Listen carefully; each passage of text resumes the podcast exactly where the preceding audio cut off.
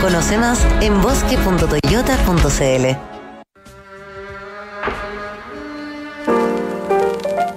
Nos sumergimos en las historias y las canciones de los ángeles caídos, los mártires y los héroes trágicos de la música popular.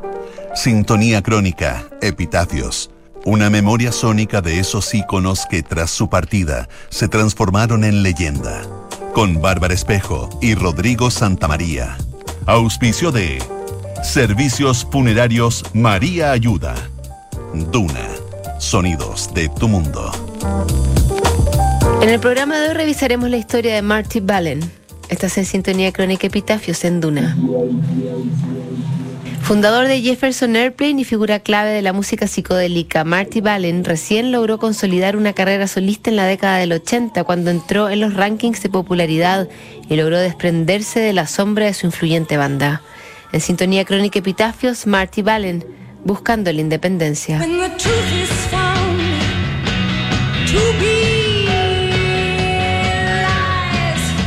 Marty Ballen fue protagonista y parte interesada de la escena psicodélica que germinó en la costa oeste de Estados Unidos a fines de los 60.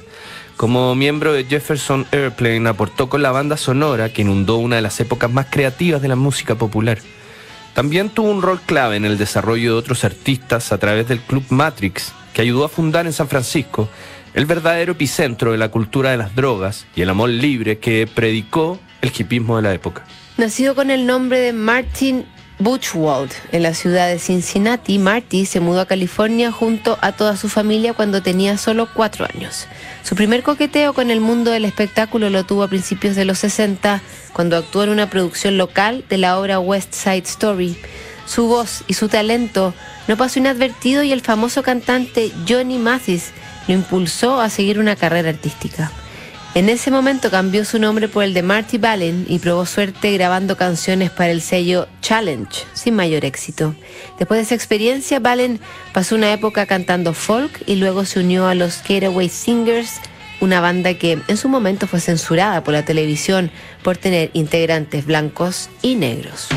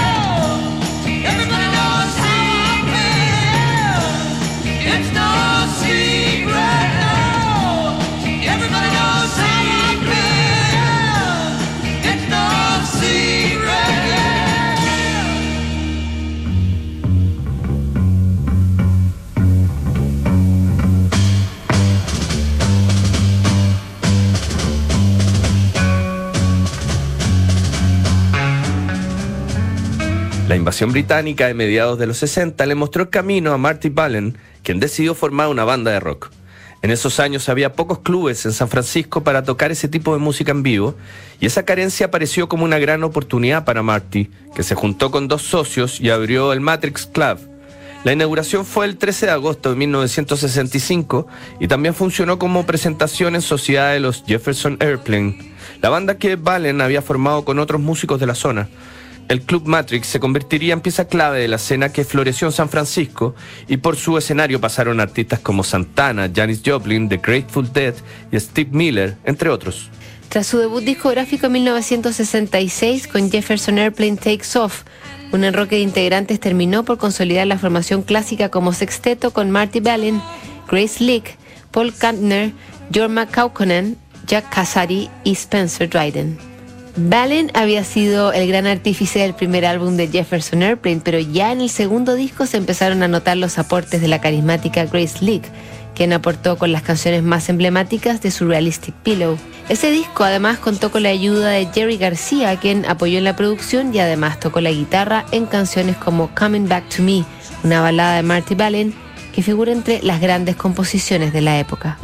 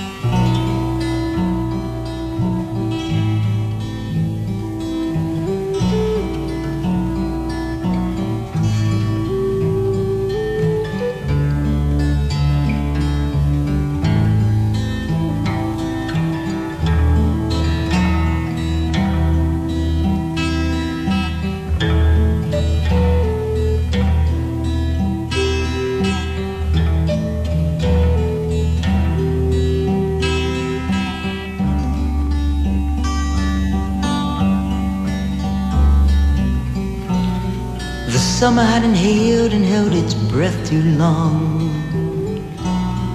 The winter looked the same as if it never had gone. And through an open window where no curtain hung,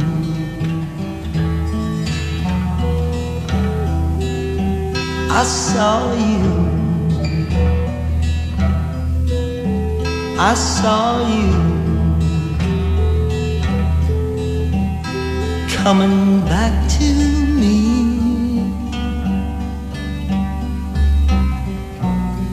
One begins to read between the pages of a look, the shape of sleepy music, and suddenly you're hooked. Through the rain upon the trees that kisses on the run.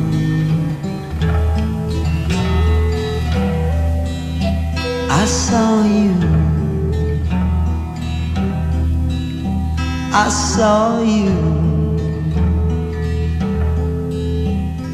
coming back to me.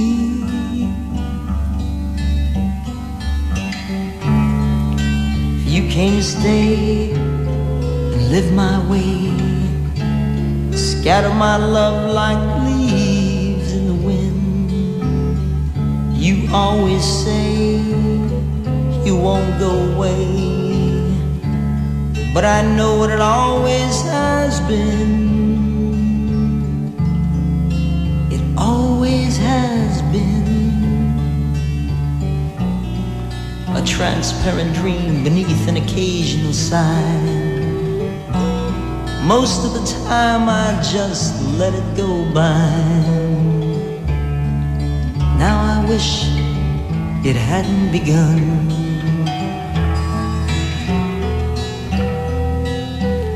Saw you.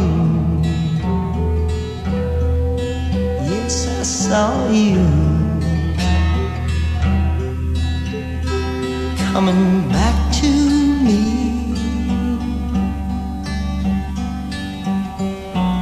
Strolling the hills, overlooking the shore. I realize I've been here before. The shadow in the mist could have been anyone.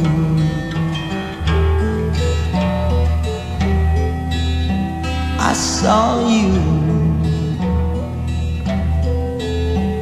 I saw you coming back to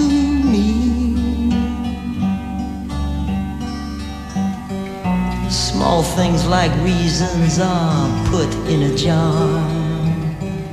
Whatever happened to wishes wished on a star?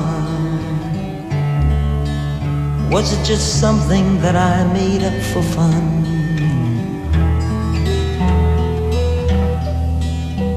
I saw you. I saw you coming back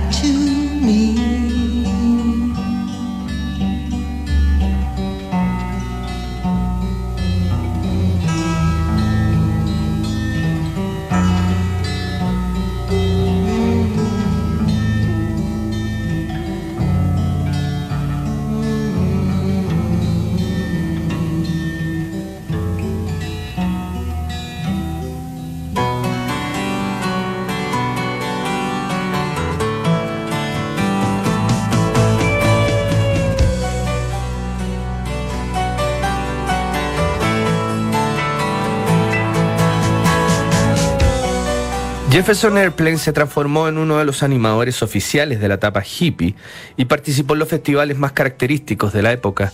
La banda estuvo en Monterrey, Woodstock y Altamont, donde mostró esa a veces caótica mezcla entre blues, rock y jazz.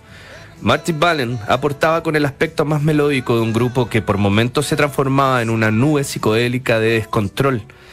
El exceso de drogas que rodeaba Jefferson Airplane también comenzó a afectar la relación entre sus miembros y las decisiones de la banda se iban haciendo cada vez más confusas.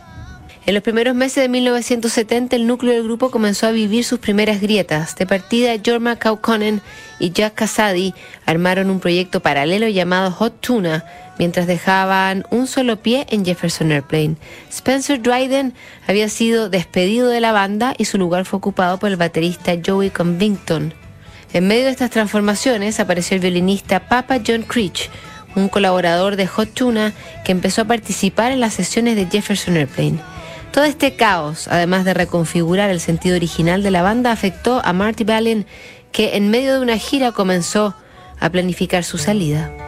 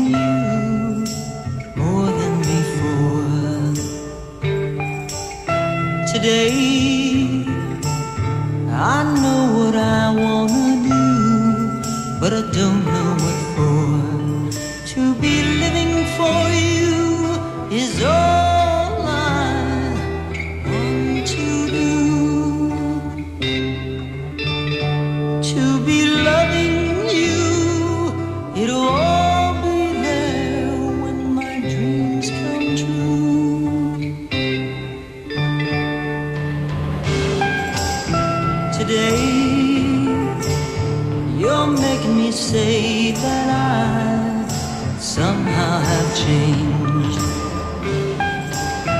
Today, you look into my eyes, I'm just not the same. To be any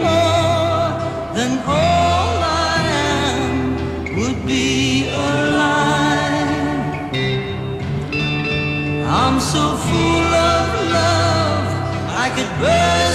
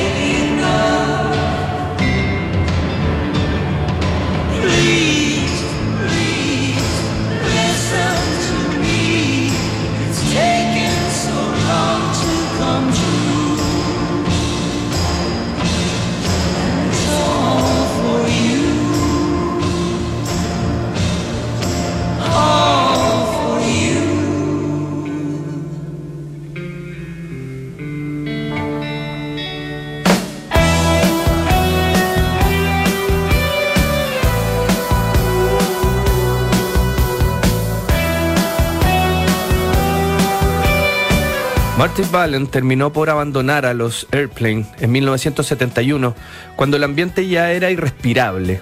Además de los cambios de formación, el grupo había reemplazado el ácido por la cocaína y la lucha de ego se había vuelto demasiado agresiva. Su autoexilio duró casi tres años en los que formó el grupo Bodacious DF, que apenas sobrevivió un disco.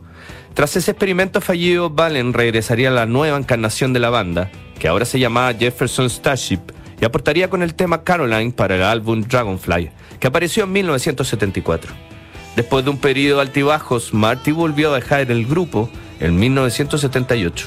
Tras abandonar Jefferson Starship, Marty Balin realizó un flashback a sus primeros años y escribió el musical Rock Justice en 1979.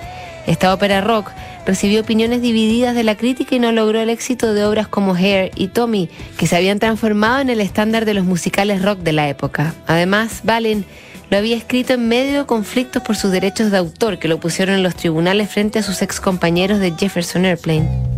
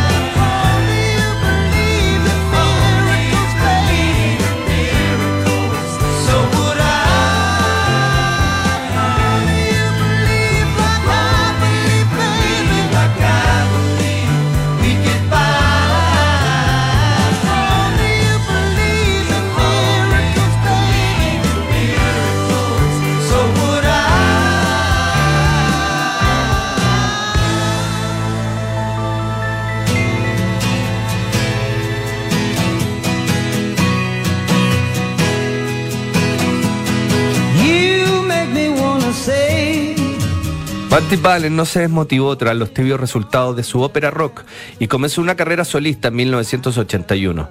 El éxito fue inmediato. Su sencillo Hearts se transformó en un éxito radial y llevó su debut en solitario al lugar 35 de la lista Billboard. Atlanta Lady también lograría una buena recepción del público y le garantizó invitaciones a programas de televisión, donde siguió promocionando su material más reciente. En 1985 Marty formó la KBC Band con Casady y Kantner, un refrito de veteranos que metió algo de ruido en la escena pop. Ese proyecto dio paso a una reunión de Jefferson Airplane que se materializó en un álbum y en una gira por Estados Unidos. Al terminar ese tour, la banda volvió a disgregarse y solo volverían a verse las caras en 1996, cuando ingresaron al Salón de la Fama del Rock and Roll. Marty Ballen grabó 13 álbumes entre 1981 y 2016. Ese año recibió un premio Grammy a la trayectoria. En plena gira en 2016, Ballen fue llevado a urgencia a un hospital de Nueva York con intensos dolores en el pecho. El músico tuvo que ser operado a corazón abierto y luego trasladado a la unidad de cuidados intensivos. Marty Ballen terminó demandando al centro médico por una supuesta negligencia que le provocó daños irreparables en sus cuerdas vocales y problemas en los riñones. Su carrera estaba terminada y el 27 de septiembre de 2018, casi dos años después de haberse operado, Ballen falleció en su casa de Tampa, Florida, a los 76 años.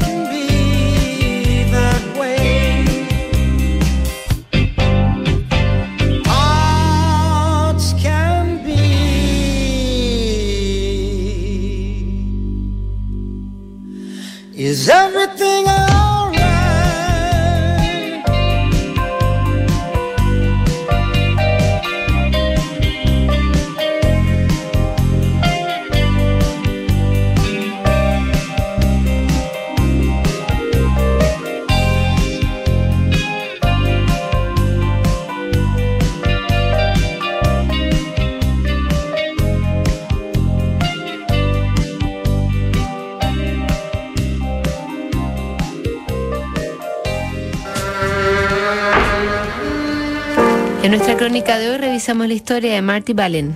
En el próximo programa, Antonio Carlos Jobim, Sintonía Crónica, Epitafios, no te lo pierdas. ¿Sabías que puedes comprar de forma anticipada los servicios funerarios de María Ayuda? Entrégale a tu familia la tranquilidad que necesitan y estarás apoyando a cientos de niños de la Fundación María Ayuda.